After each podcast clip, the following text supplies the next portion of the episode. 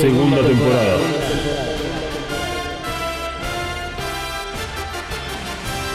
The Reveal Series.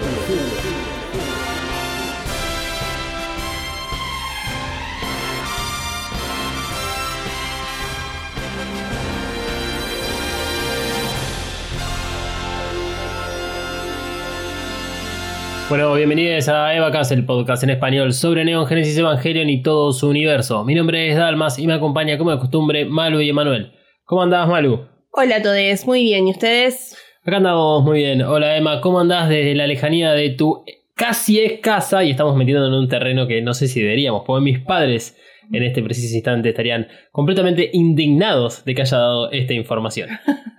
bueno, pero se está mudando, así que le mandamos felicitaciones por su casa nueva y que disfrute mucho. ¿Qué tal? Buenas noches y feliz jueves para todo el mundo. Bueno, en el episodio de hoy, ¿qué vamos a tener? Eh, algo que queríamos hacer hace algún tiempo, lo vinimos analizando durante todo el mes de junio, porque el mes de junio es el mes del orgullo y queríamos hacer algo al respecto desde Evacas.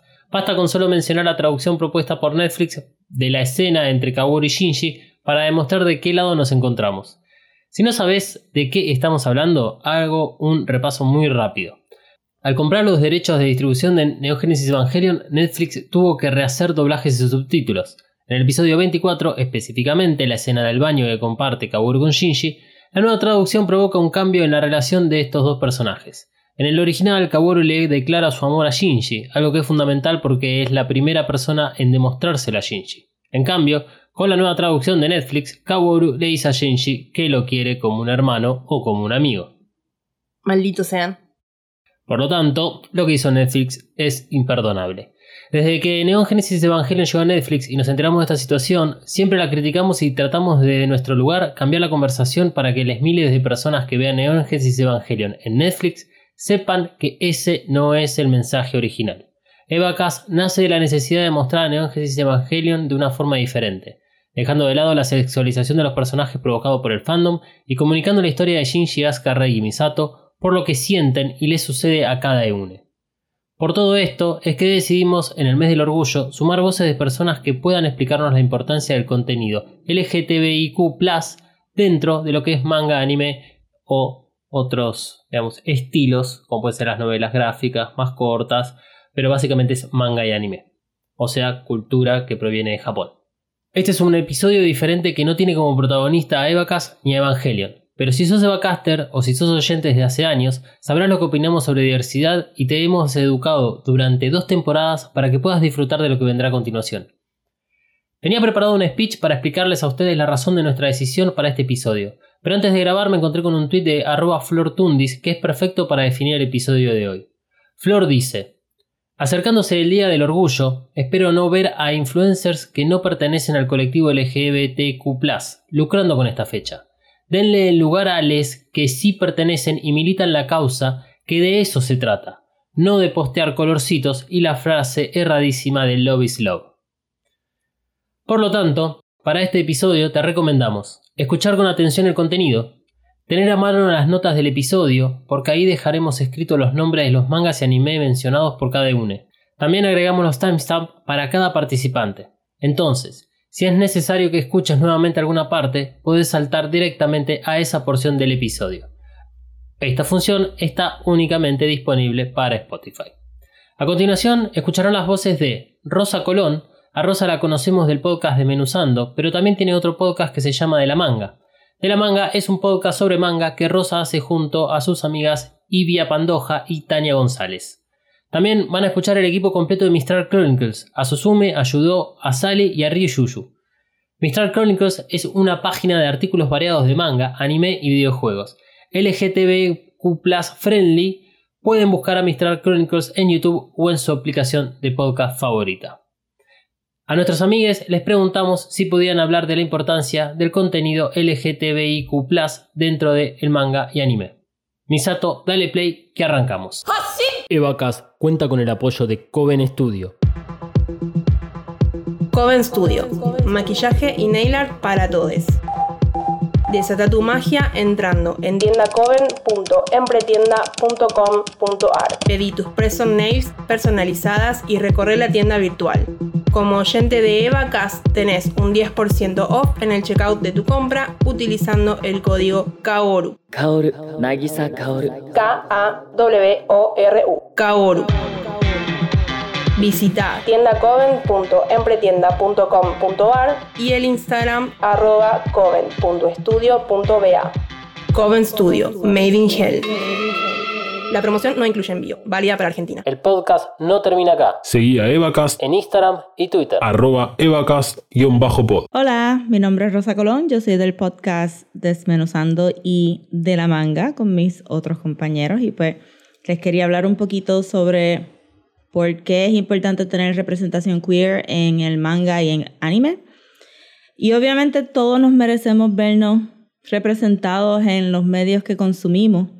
Eh, so, so, so, ¿verdad? Nosotros los queer weebs, if you will, aunque yo soy media noob, pero los queer weebs se merecen tener este, ¿verdad? Un personaje cool que puedan, que puedan ver, que puedan leer, que puedan consumir su merch eh, y tener ese mismo excitement que otras personas que se sienten un poco más identificadas en los personajes, pues también tienen.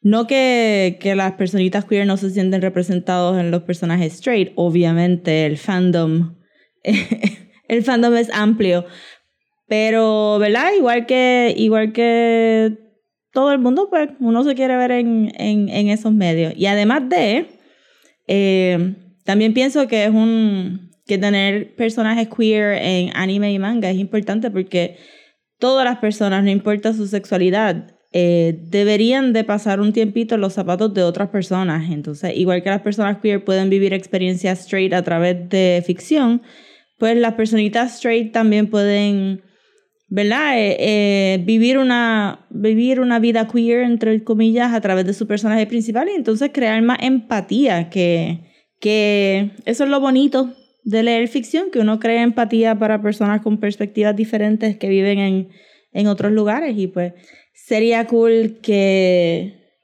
que, que ya que el, el, anime y el manga es tan amplio en sus géneros, pues que tuviéramos personajes super openly queer en, en estos medios. Y además de eso, también sería super cool saber o, o que, que los mangakas que sean queer se sientan súper cómodos diciendo que son queer para saber como que, ah, tu anime o manga favorito posiblemente está hecho por alguien queer and that's amazing. Eh, para que todos nosotros podamos celebrarnos juntos and together y disfrutar nuestros beautiful animes y mangas. Hola, soy Suzume Mizuno de Mistral Chronicles. Muchísimas gracias a Bacast por invitarme de nuevo. Esta vez traigo a casi toda la tropa de Mistral. Espero que disfrutéis con sus intervenciones. Vamos a hablar de todo un poco eh, porque nos interesan muchísimo los temas LGTBI. Yo, aparte de escribir de Evangelion, de Berserk y otros animes, pues he hablado bastante de estos temas porque me interesan de forma personal. Así que muchísimas gracias por la oportunidad y esperamos que os resulte interesante. Yo vengo a hablar de animes que me parecen particularmente importantes porque su forma de tratar a los personajes LGTBI es discreta. Con ello me refiero a que son personajes, sin más. Su orientación, su género, etc. es una parte pequeña de su ser. No es en lo que se centra la trama. Y no quiero desmerecer con ella todas las historias explícitamente LGTBI que se enfocan en problemas, experiencias de la comunidad o romance. Sin embargo, siempre me he sentido más atraída por tramas que vayan más allá del romance que suele ser el lugar donde se desarrolla la mayor parte de personajes LGTBI que veo. Es decir, yo vengo a hablar de obras que no están catalogadas como Yaoi, Belle o Yuri o los términos que se utilizan hoy en día, ¿de acuerdo? Una de esas obras es Shinshikai Yori o From the New World.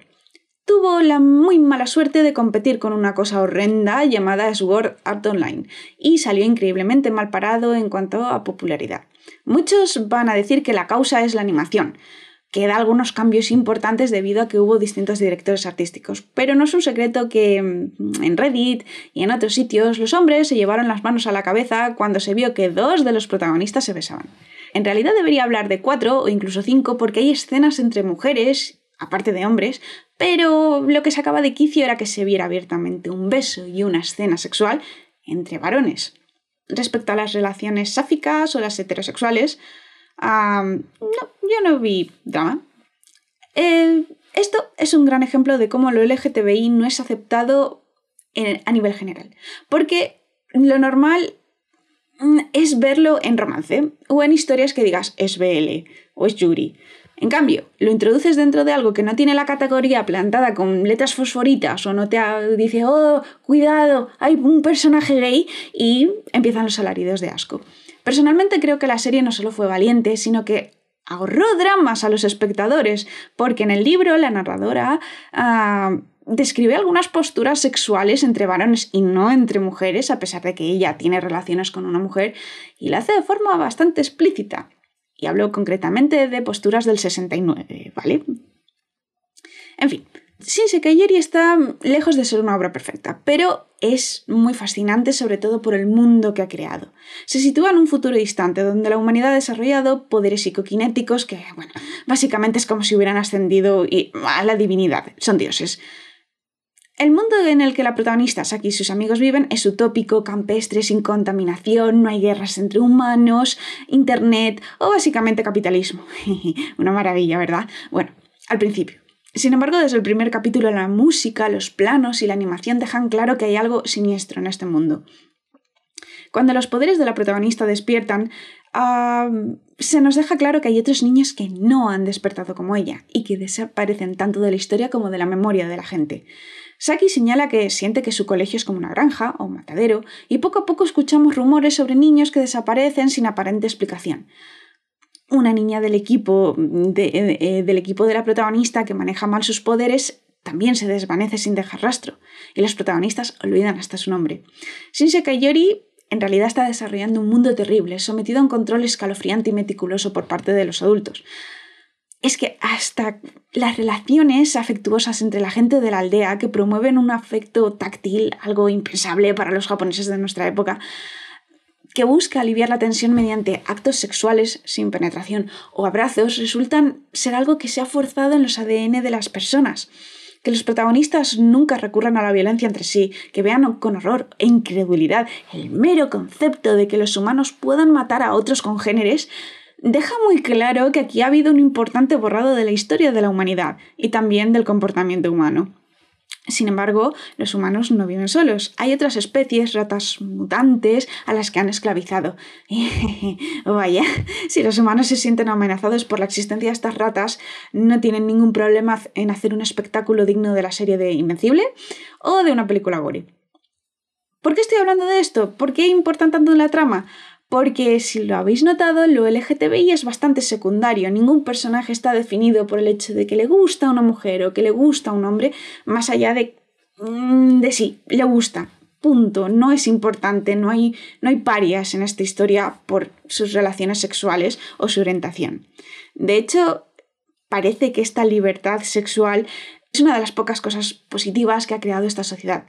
A partir de cierta edad parece que se promueve el amor heterosexual porque quieren perseguir reproducción, pero tanto la serie como el libro dejan claro que los protagonistas son bisexuales. Y no los condena por ello. Hasta el último momento, el principal personaje masculino, que se llama Satoru, imagina durante ciertas escenas sexuales que se está acostando con el amor de su vida, que es un chico llamado Shun.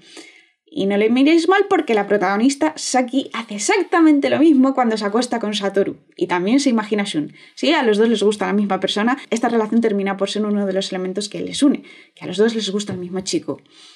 Es una forma increíblemente satisfactoria, en mi opinión, de normalizar las cosas. Como he dicho, Shinsekai no es perfecto y no deja de ser una distopía. Ningún personaje LGTBI está más a salvo que los heteros. Hay muertes, hay mucha maldad, hipocresía y lore maravilloso que ya les gustaría a muchísimos animes.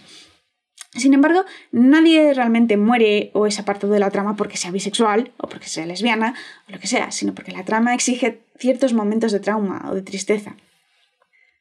Pero vamos a poner otros ejemplos más positivos. Vamos a hablar de Togashi. Lo conoceréis por Yu Hakusho o por Hunter x Hunter, Hunter x Hunter, no sé cómo se pronuncia, ¿de acuerdo?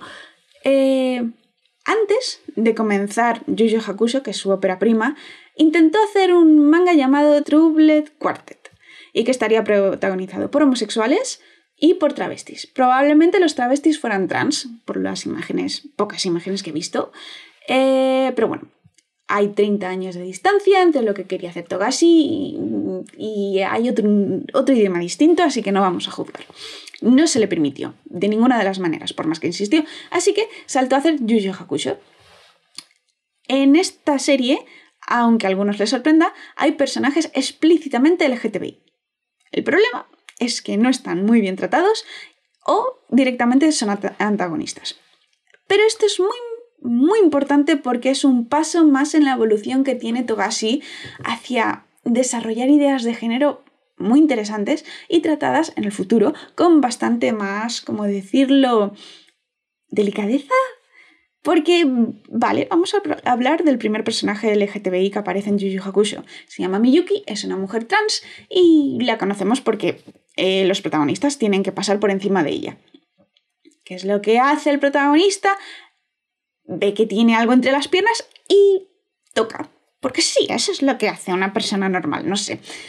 en cuanto se da cuenta de que tiene pene, pues le llama de todo y Miyuki protesta diciendo no me llames así.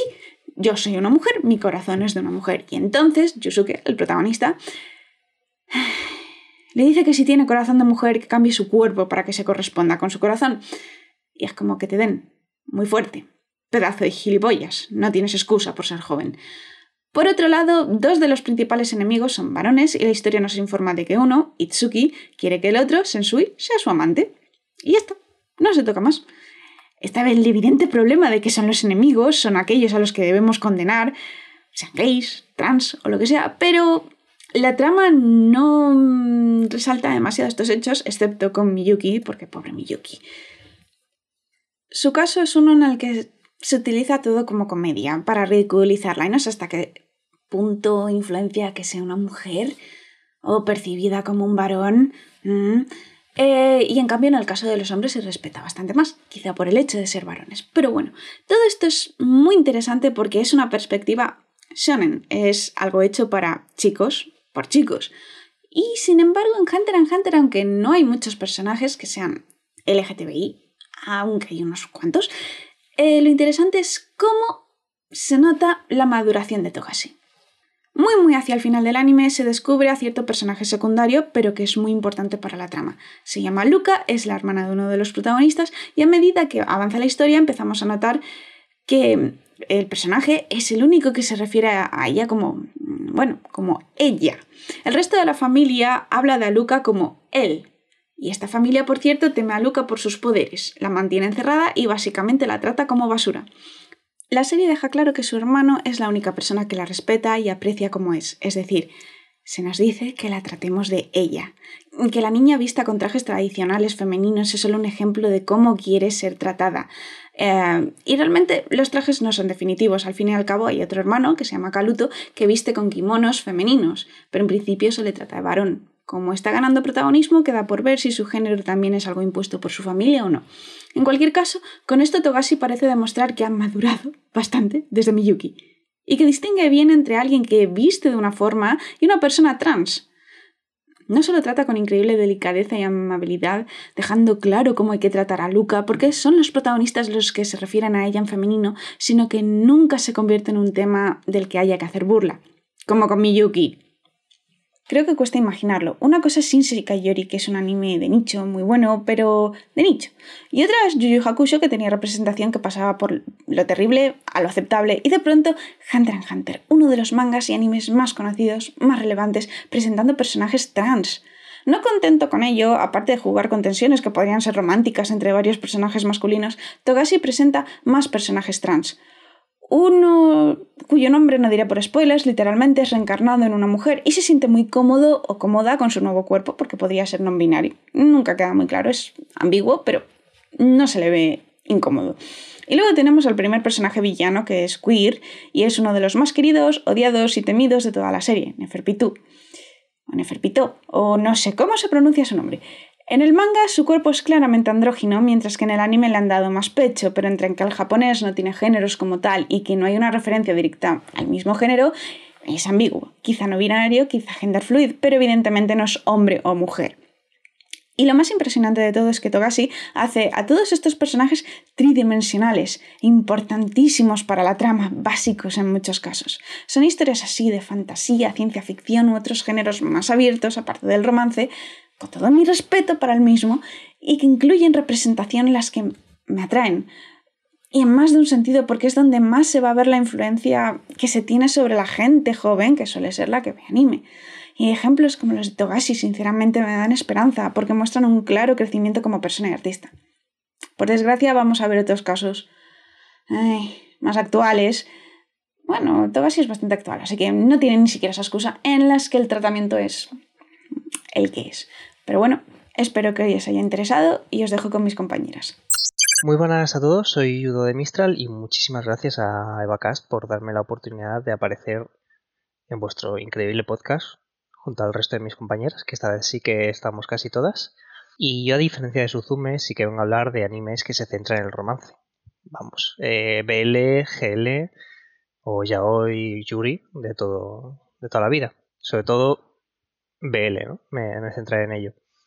Por supuesto está genial que cada vez haya más animes donde hay personajes del colectivo LGTBI integrados en la trama, digamos, donde no es el foco de la obra y simplemente pues están ahí como cualquier otro personaje heterosexual o cis o lo que sea.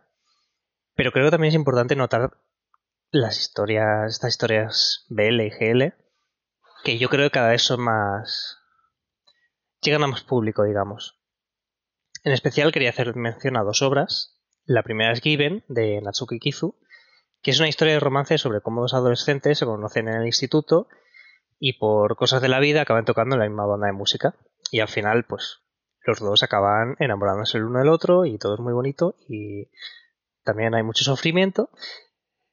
Y que por supuesto también el, resto, el resto de miembros de la banda pues son pertenecen al colectivo no quiero hacer muchos spoilers pero tiran más por la parte de bisexualidad más que de homosexualidad y el segundo es un extraño a la orilla del mar o muy bien no étranger como queréis llamarlo de Kanaki, que habla sobre el encuentro de entre dos desconocidos, Shun, un escritor gay, y Mio, que es un adolescente que no tiene tan clara su sexualidad como Shun. Principalmente porque todavía es muy joven, está en el instituto. Sí hay un age gap ahí un poco turbio, bueno, no turbio, pero te hace levantar un poco las cejas, sobre todo al principio, ¿no? Cuando se conocen, que los dos son, bueno, Mio es bastante jovencito, Shun es ya es mayor de edad y tal. Pero es un alivio porque se va bastante bien, no hay abusos de poder por parte de Shun al ser mayor y todo evoluciona bastante sano.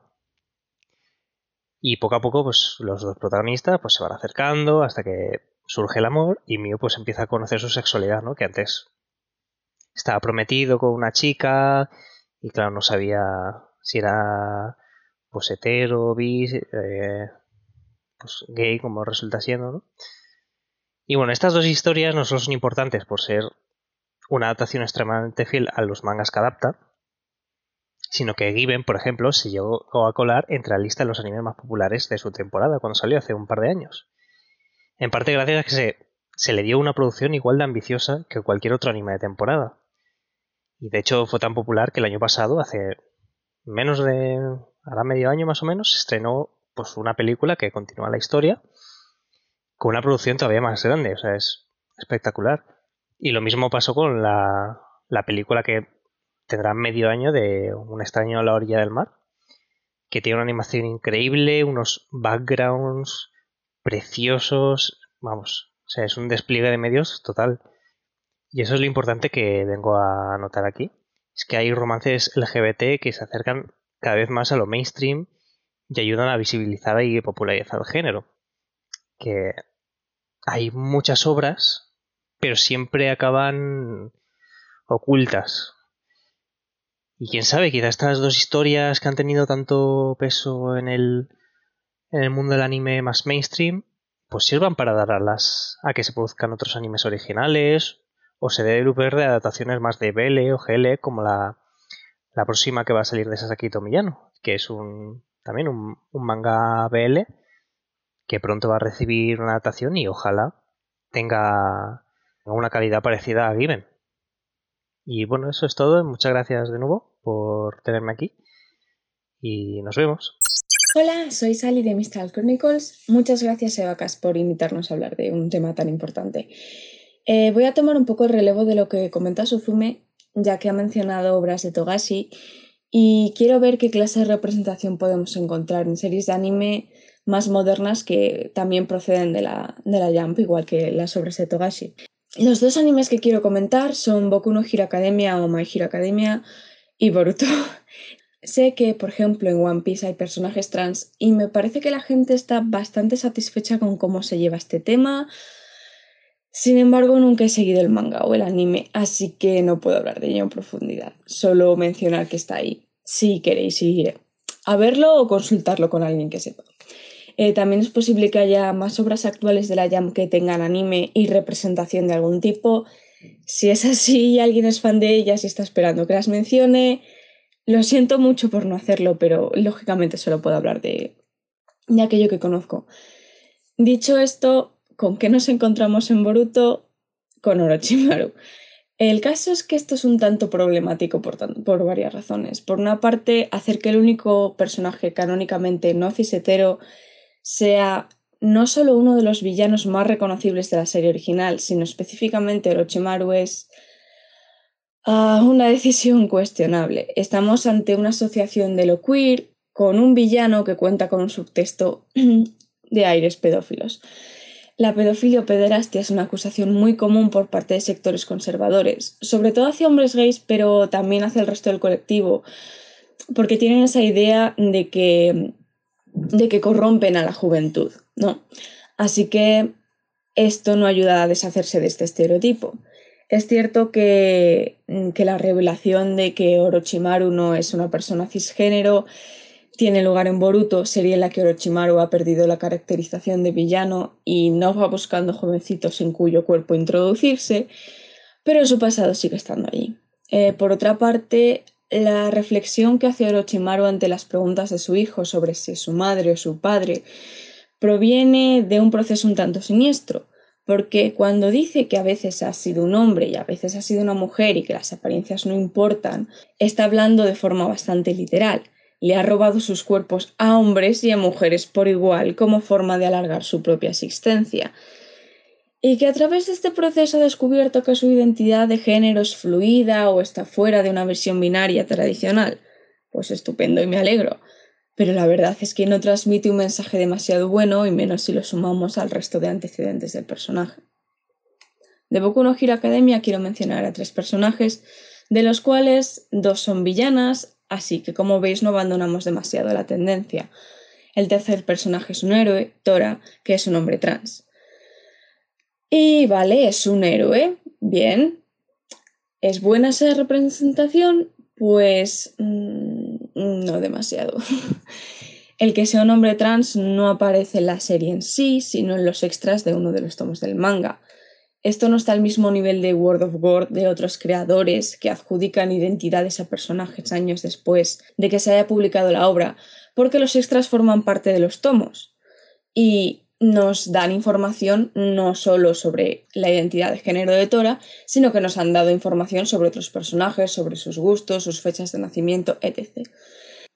Así que me parece más preocupante cómo Horikoshi, el autor, revela esta información en concreto, ya que se hace diciendo que Tora originalmente se trataba de una mujer, pero que en algún momento viajó a Tailandia a operarse, cual pues Ok. Por otra parte, tenemos a Toga, villana, cuya bisexualidad aparece comentada en los primeros prototipos del personaje y que la serie ha declarado su amor por personajes tanto masculinos como femeninos.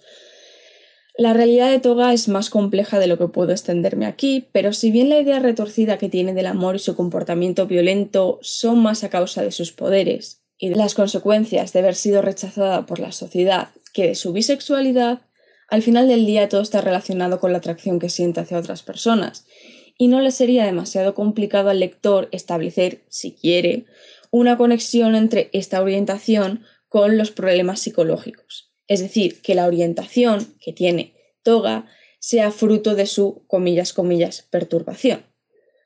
Así que tenemos a una chica bisexual obsesionada con consumir la sangre de la gente a la que ama, cuya voz en el anime parece que está al borde del orgasmo a cada instante, y a la que se sexualiza, entre otras cosas, porque sus poderes hacen que termine desnuda. Un combo maravilloso, como, como podéis comprobar. Y por último tenemos a Magne, canónicamente mujer trans y villana. El caso de Magne es aún más complicado. Eh, se trata de una mujer muy masculina que a primera vista no parece haberse operado ni hormonado. Y no estoy diciendo para nada que una persona trans tenga que pasar por estos procesos sí o sí, pero cuando juntamos esta apariencia masculina con el hecho de que Magnes sea una criminal bastante violenta, con casi 30 intentos de asesinato y 3 asesinatos cometidos, nos estamos acercando peligrosamente a ciertos estereotipos sobre las mujeres trans, que son hombres disfrazados y violentos. Es notable el hecho de que la Liga de Villanos, a la que pertenece Magne, son los únicos que la tratan de forma correcta. Cuando los héroes hablan de ella, la presenta con un nombre que tradicionalmente es masculino, con lo cual es muy posible que estén usando su necrónimo o death name, y otros villanos tampoco la tratan en femenino. Por una parte, esto habla a favor de la Liga de Villanos, que no deja de estar configurada como una found family para todos aquellos que por un motivo u otro no son aceptados por la sociedad, y que en este grupo pueden realmente ser ellos mismos sin que el resto les juzgue. Pero claro, en el caso de Magne, mm, dicho rechazo social procede de su identidad de género o de su vida como criminal. Horikoshi podría no haberle dado un historial tan violento si pretendía que la respuesta fuera inequívocamente la primera. He querido guardar a Magne para el final para poder mencionar otro tema también. Este espacio está enfocado al anime, pero voy a permitirme hablar de la traducción del manga de Boku no Hiro, porque no he visto el anime traducido a español, así que no sé si aparece el mismo problema o no. Como he dicho, la Liga de Villanos son los únicos personajes que tratan a Magne correctamente, Así que imaginad mi sorpresa, desagradable, al leer a uno de sus miembros llamando a Magni nuestro amanerado en la traducción oficial española. Porque independientemente de que uno pueda considerar que Magni es buena o mala representación trans, lo es, es trans. Creo que no necesito extenderme en el concepto de traducciones erróneas que borran según qué identidades en un podcast de Evangelion, pero tenía que mencionarlo. Así que, después de revisar a estos cuatro personajes, ¿qué conclusión sacamos? Pues que Jump no permite a autores que no sean del peso de Togashi u Oda el trabajar con personajes LGBTI que no arrastren ciertos estereotipos negativos, que estos propios autores no saben cómo hacerlo y sus editores no les corrigen, o que sinceramente les da igual. Por una parte, me alegro de que haya representación en series shonen tan mainstream, pero viendo cómo está escrita en algunos casos, no sé hasta qué punto no será peor el remedio que la enfermedad. Desde luego, si queréis una representación, recomiendo que la busquéis en otros animes. Y esto es todo, espero que a pesar del tono negativo os haya gustado y que disfrutéis también del trabajo del resto de mis compañeras. Un saludo. Buenas, soy Ryushu, técnica de Mistral. Esta vez les invadimos un poco el podcast, viniendo todas en vez de solo Susu, pero mil gracias por hacernos el aguante y por la amabilidad siempre. Um, otras compañeras han hablado, o hablarán, según cómo esté esto, eh, organizado de representación de lo buena y necesaria que es, ejemplos tanto de buenos casos como de no tan buenos casos, porque lamentablemente son de los que más hay en la industria a día de hoy. Eh, menciono eso un poco como de pasada porque lo más probable es que pise un poco cosas que hayan tratado y es lo que pasa cuando se habla del colectivo respecto a la industria del anime. Hay muchísimos temas y formas de enfocarlo, pero más temprano que tarde acaba viendo un poco de sobreposición, digamos. Pero bueno, a lo que iba. Yo voy a hablar sobre queer y consecuentemente sobre representación. Pero primero que nada, ¿qué es queer Hay mil artículos o videos ensayos de YouTube que son magníficos y lo cubren, lo cubren mucho mejor que yo podría acá eh, o en cualquier lado en general, ya sea por el tiempo o por conocimiento en general, pero Eh, pero básicamente, y voy a parafrasear un poco a, Wikipedia, es una técnica de marketing donde los creadores o productores o quien sea que, haga de, que lo haga en la cadena de producción insinúa que habrá representación LGBT más eh, o romance entre personas del mismo género, pero luego ni nada.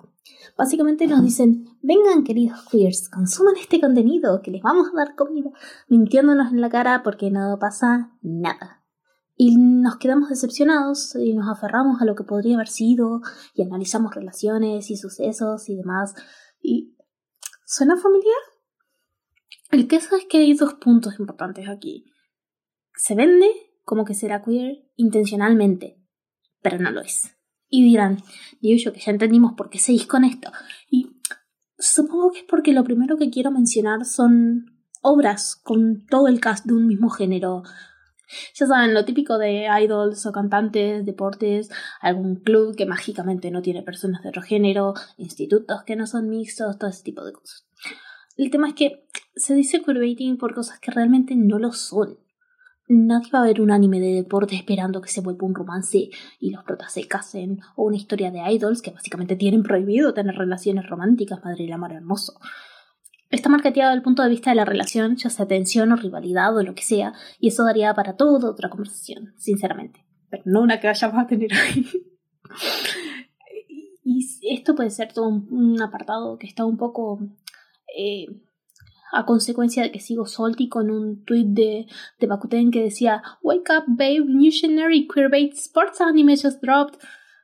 Sí, puede, pero, pero bueno a lo que, a lo que iba. Este tipo de obras que salen muchas de ellas por temporada, eh, casi que demasiado de ellas por temporada, no están vendiéndose con que, oh sí, habrá queers en esto. No hay declaraciones desde la producción insinuando cosas y todos vamos súper conscientes. No hay declaraciones desde la producción insinuando cosas todos vamos súper conscientes de que tendremos que quedarnos sin ninguna confirmación de relación de absolutamente nada. Excepto que haya alguna hetero de fondo o no tan en el fondo, en cuyo caso esa sí va a estar confirmadísima, porque, porque claro que sí. Por otro lado, cuando una historia rompe estos esquemas a los que estamos tan, tan, tan acostumbrados, ahí es cuando se da lugar a la esperanza. Y a la decepción, por supuesto.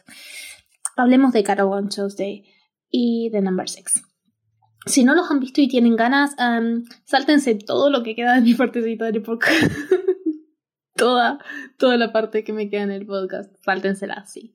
Um, lo siento mucho, pero es que voy a spoilear bastante. De Number 6 no tanto, porque no quiero arruinárselo a nadie y de verdad que vale la pena que lo vean o que lo lean si tienen la oportunidad, pero, pero eso. Y lo siento mucho en especial si tienen ganas de ver Caravan Tuesday también, porque been Y me sigue doliendo. Caravan Tuesday salió allá por 2019, hace no tanto, aunque las circunstancias hagan parecer que fue hace mil años. Madre mía. Voy a parafrasear intensamente la introducción que hacen de la historia en la web oficial. Hay una chica manejándose para vivir en la metrópolis Alba City, trabajando a medio tiempo e intentando volverse músico. Siempre ha sentido que le falta algo. Su nombre es Carol. Hay una chica Nacía en una familia rica en el pueblo provinciano de Hustle City, que sueña en convertirse en músico, pero nadie a su alrededor la entiende. Se siente como la persona más solitaria del mundo. Su nombre es Jessie. Un encuentro las une. Quieren cantar, quieren crear música. Juntas sienten que pueden tener la oportunidad. Ellas pueden crear una ola pequeña, pero esa ola eventualmente se convertirá en algo más grande. Resulta que con solo ese resumen no tenemos mucho, ¿eh? más allá de que leyendo uno se queda con la idea de un encuentro que podría decirse destinado, ¿no? Son chicas a las que les falta algo, que solo cuando están juntas creen que pueden lograr su meta y, bueno, implícitamente ser felices también. Ah, me pregunto qué colectivo podrá resonar con eso. Mm, no solo eso, sino que está lo de porque están juntas habrá un gran cambio y lo dejan perderse. Literalmente tenés puntos suspensivos ahí para que uno se haga las ideas propias. Pero bueno, para poder hablar en general de lo que pasa. La historia se desarrolla en Marte, que fue colonizado hace, no recuerdo, 50 años o algo así.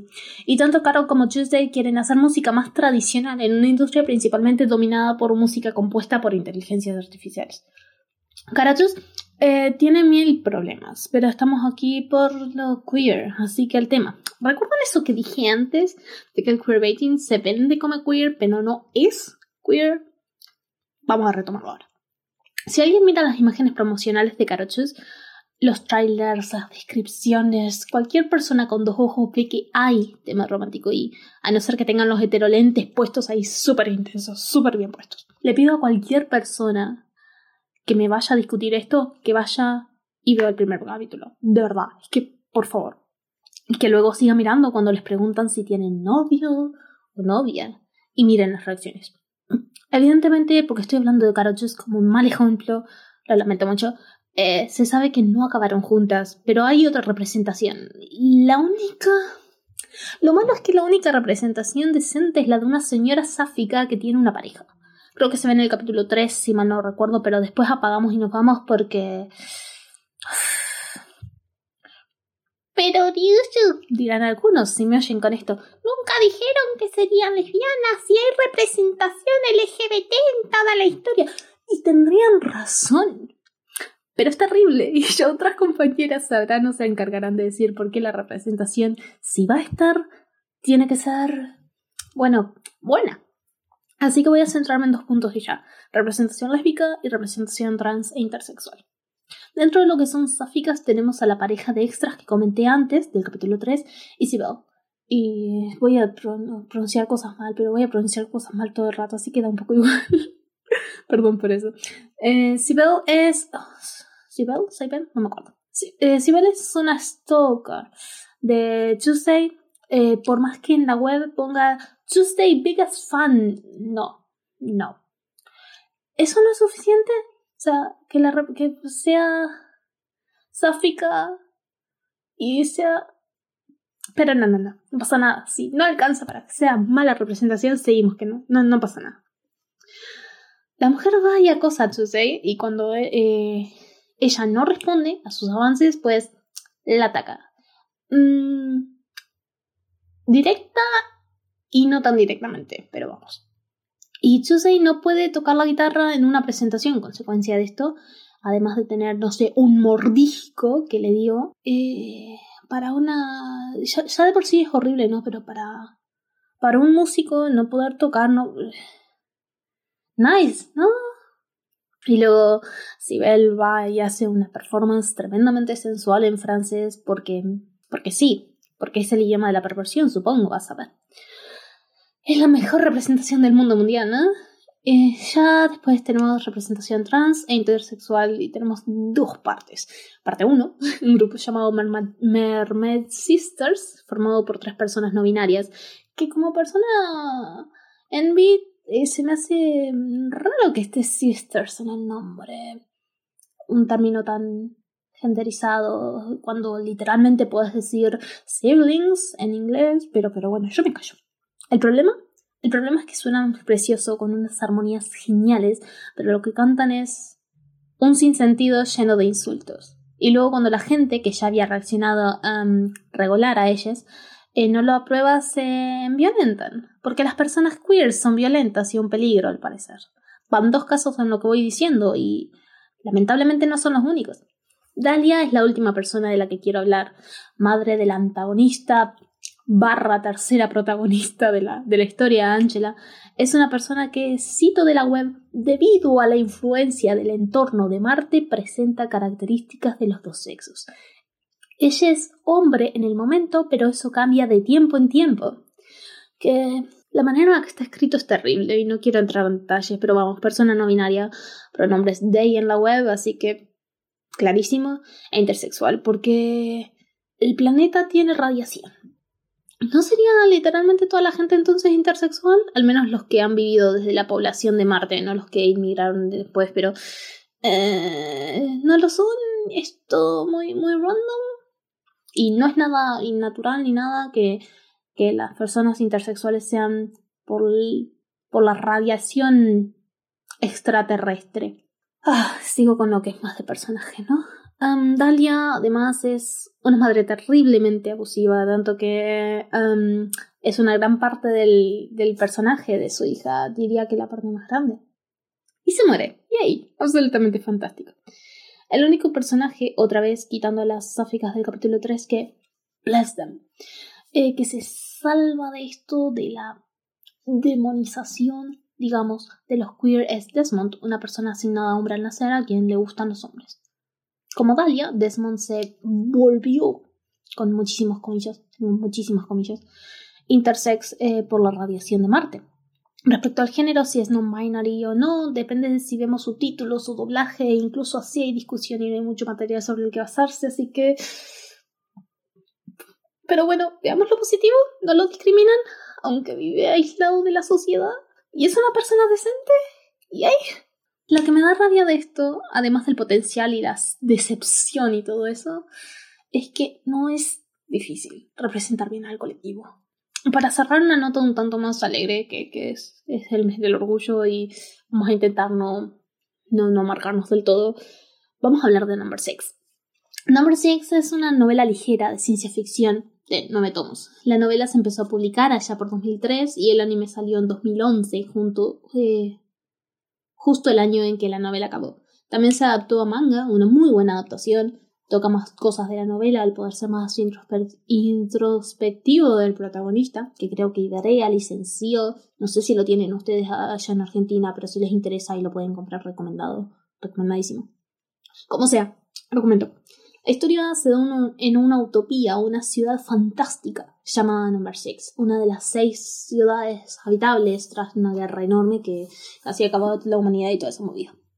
Xion el protagonista es un genio con todos los privilegios del mundo, criado en lo mejor de lo mejor de esa ciudad magnífica, hasta que refugia a un chico herido que intenta escapar y al que el gobierno está eh, cazando.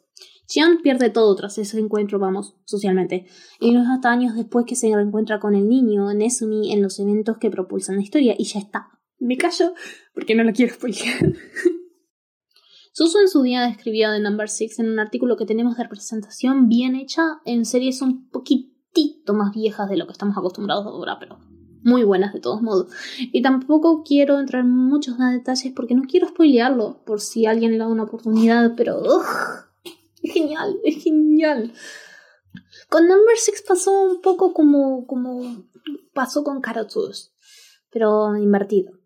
Porque lo curioso de Number Six es que todo el mundo que lo veía, otra vez, si no tenían los heterolentes puestos firmes, pensaba que iban a ser queer Protas con cercanía física y emocional, un protagonista atractivo que hace cross-dressing a la hora de actuar, cantar, con un nombre escénico con el que la gente se refiere a él cuando está en su rol. Y tiene muchísimos fans que son, que son hombres y saben que él es un hombre y literalmente que les da igual. Um, pero bueno, hay diferencias respecto a todo esto, eh, respecto a um, nuestra cultura y la japonesa, porque allá tienen tradición de que hombres actúen papeles femeninos, en kabuki, ryakugo y demás, pero igual, igual... En fin, tenemos escenas de los protagonistas sumamente cercanos, como pasó con Karochus, y es una situación en la que si uno de los personajes fuera de otro género, la gente obviamente lo consideraría romántico, así, por defecto, sin lugar a dudas heteronorma, bendito tesoro. ¿eh? También tenemos en Number 6 un personaje no binario, Inokashi, aunque según de donde vean el anime está mal traducido y el manga oficialmente tampoco se... Eh, pero eso, siguiendo las novelas, Envy. Y Karan, la madre de Xion, no está en contra de que esté con Nesumi porque es un chico. A ella solamente le importa el bienestar de su hijo, literalmente es lo único que le importa. Es genial. Y no quiero que se me vayan más. Eh, así que voy a parar de hablar, pero la conclusión acá es que no es tan difícil representar queers, de verdad. Incluso si no es el centro del romance. Harochika, Harotatochika o Seishun tiene un prota al que le gustan los chicos y tan tranqui todo el mundo. Diorarara tiene gente abiertamente bien. Psycho pasáis lesbianas. Hoshiai no Sora tiene personajes queer. Shinsekai Yori es una fantasía con esto, como ya dijo o sea, como ya, ya, ya, habrá dicho Suzu, Sara Mai, que salió literalmente justo, eh, junto a Karochus en la misma temporada, tiene gays. No es difícil. Solo hay que atreverse, no dejar connotaciones en el aire y hacer las cosas bien. Otra vez, mil gracias, mil gracias por invitarnos y siento que se me haya ido tanto. Espero que disfruten del resto del podcast y que tengan un día genial. Evacast, segunda temporada de Reveal Series. Bueno, el episodio de hoy llega a su fin. Eh, la verdad es que yo, por lo menos de manera personal, le quiero agradecer eh, su participación a Rosa Colón de Desmenuzando Podcast y La Manga Podcast, a todo el equipo de Mistral, especialmente a Susume, que es la que siempre ha participado de Evacas, más que nada porque Evacas es un podcast sobre Evangelion y algo que nos ha explicado Susume es que el resto del equipo tal vez no está tan interiorizado con Eva como si ella este, conoce, entonces eh, siempre la escuchamos a ella.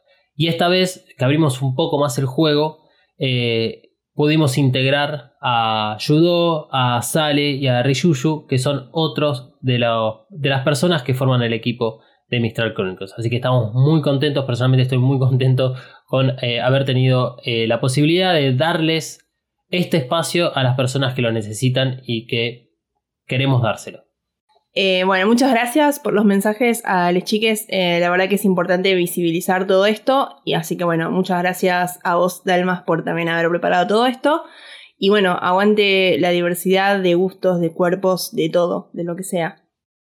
Emma, ¿alguna conclusión, algún saludo que quieras dar? Bueno, yo creo que la, visibilización dentro del anime es algo que está bueno porque ayuda, eh, creo que ayuda mucho dentro también de la industria porque en el anime no siempre se encuentran las cosas de la manera que uno le gustaría o de la manera idónea en la que uno podría pensar que se deberían contar las cosas.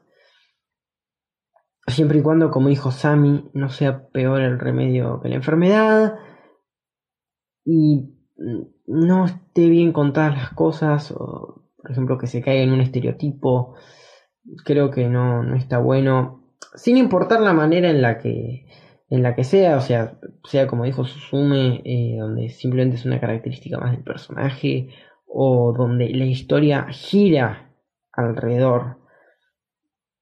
Siento que si no está bien manejado o, o expresada, no, no está bueno que, se visibilice porque siento que es algo que no, no aporta justamente. Bueno, y ya que estoy agradecerle eh, a Susume, Sali, Ryushu, Rosa y Yudo. Disculpen si pronuncié mal el nombre de alguien por haberse copado y participar de este hermoso episodio. Realmente eh, es un episodio que disfruté mucho de escuchar, porque la realidad es que disfruté mucho de escucharlo. Y nada, agradecer más que nada. Bueno, eh, entonces ya está, nos despedimos. Será, digamos, hasta el próximo episodio. Que, bueno, Va a ser diferente al de hoy, por supuesto. Vamos a volver tal vez a, una temática mucho más evangelística. Qué raro que suena esto. Muy raro. Muy, raro. No, no vamos a estar hablando de religión porque ya lo hemos hecho en un episodio de la primera temporada que no resultó tan exitoso como yo esperaba, por lo menos. Así que eh, si queremos, si quieren hablar de religión, arroba dalmas-ndg en todas las redes sociales. Ahí me pueden encontrar en mariana.flores.coven o en coven.studio.ba. Bueno, y a mí me pueden no encontrar en Instagram y en Twitter como arroba kasuragi399. Quédense que tenemos un bonus track porque Argentina a partir de hoy es un país con más derechos. Será entonces hasta la semana que viene. ¿Todavía no te suscribiste a Evacast? Ay, bueno, no es para tanto. Primero lo primero, redes sociales. Te tiro la primera. ¿Listo? En Twitter arroba evacas-pod. Atención que ahí va la otra, ¿eh? En Instagram. Arroba evacas-pod. Listo. Ahora solo te queda buscar Evacas en tu aplicación de podcast favorita y darle al botón de suscripción. Con este pequeño gesto nos ayudas un montón para seguir ofreciendo podcast de calidad. ¿Siguen votando? Con 55 votos afirmativos, uno negativo, 6 abstenciones. Resulta aprobado, se convierte en ley y se comunica al Poder Ejecutivo. Ya está, vamos, vamos. Hay ley de cupo trans, ley de cupo trans en Argentina, una reivindicación histórica que compensa mínimamente desigualdades estructurales que sufre el colectivo travesti trans en nuestro país desde el inicio de los tiempos. El proyecto, les decía, bautizado Diana Zacayán Loana Berkins en honor a sus principales impulsoras, establece la obligatoriedad en las dependencias del Estado de tener al menos 1% de trabajadores trans en su planta y contempla que las contribuciones patronales que se generen por la contratación de las personas beneficiarias de la ley podrán tomarse como pago a cuenta de impuestos nacionales por un año o, en el caso de las pequeñas empresas, por dos años. Evacas cuenta con el apoyo de Coven Studio. Coven Studio, maquillaje y nail art para todos. Desata tu magia entrando en tiendacoven.empretienda.com.ar. Pedí tus Presson Nails personalizadas y recorre la tienda virtual. Como oyente de EvaCast tenés un 10% off en el checkout de tu compra utilizando el código KAORU. Kaoru, Nagisa Kaoru. K-A-W-O-R-U. KAORU. Visita tiendacoven.empretienda.com.ar y el Instagram arroba coven.estudio.ba. Coven Studio, Made in Hell. La promoción no incluye envío, válida para Argentina.